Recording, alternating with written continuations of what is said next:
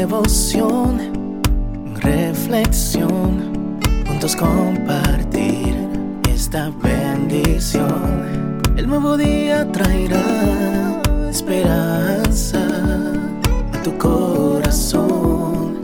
Qué bendición. Darwin Rodríguez, el podcast. Meditaciones matinales para adultos. Plenitud en Cristo. Escrita por el pastor Alejandro Bullón. ¿Cómo conocer la voluntad de Dios? ¿Andarán dos juntos si no estuvieren de acuerdo? Amós 3:3. Pastor, me preguntaba un adolescente, ¿cómo puedo saber si estoy haciendo la voluntad de Dios? Esa es la pregunta de todos. El razonamiento es simple.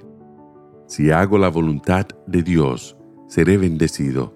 Pero, ¿cómo puedo conocer la voluntad de Dios? La expresión acuerdo, encontrada en el texto de hoy, proviene del hebraico mipal, que significa encontrar. Es decir, para que dos personas anden juntas, hagan un viaje juntas o sigan la jornada juntas, es necesario primero que se encuentren. Pastor, ¿cómo saber cuál es la voluntad de Dios para mi vida? El secreto es simple. Encuéntrate con Dios.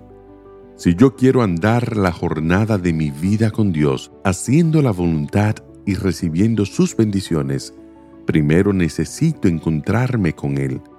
¿Qué significa encontrarse con Dios? Continuemos usando el ejemplo del viaje. Antes de iniciar un viaje es necesario hacer planes. Y si voy a viajar con alguien, esos planes deben ser compartidos. Con Dios funciona de la misma forma.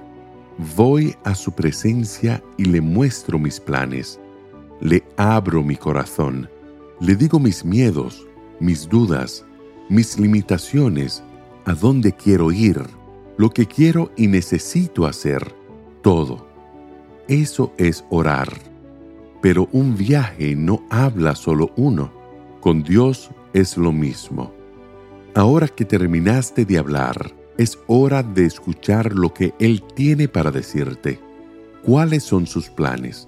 Los caminos que tiene para ti. ¿Por dónde quiere conducirte? Los cuidados que debes tomar.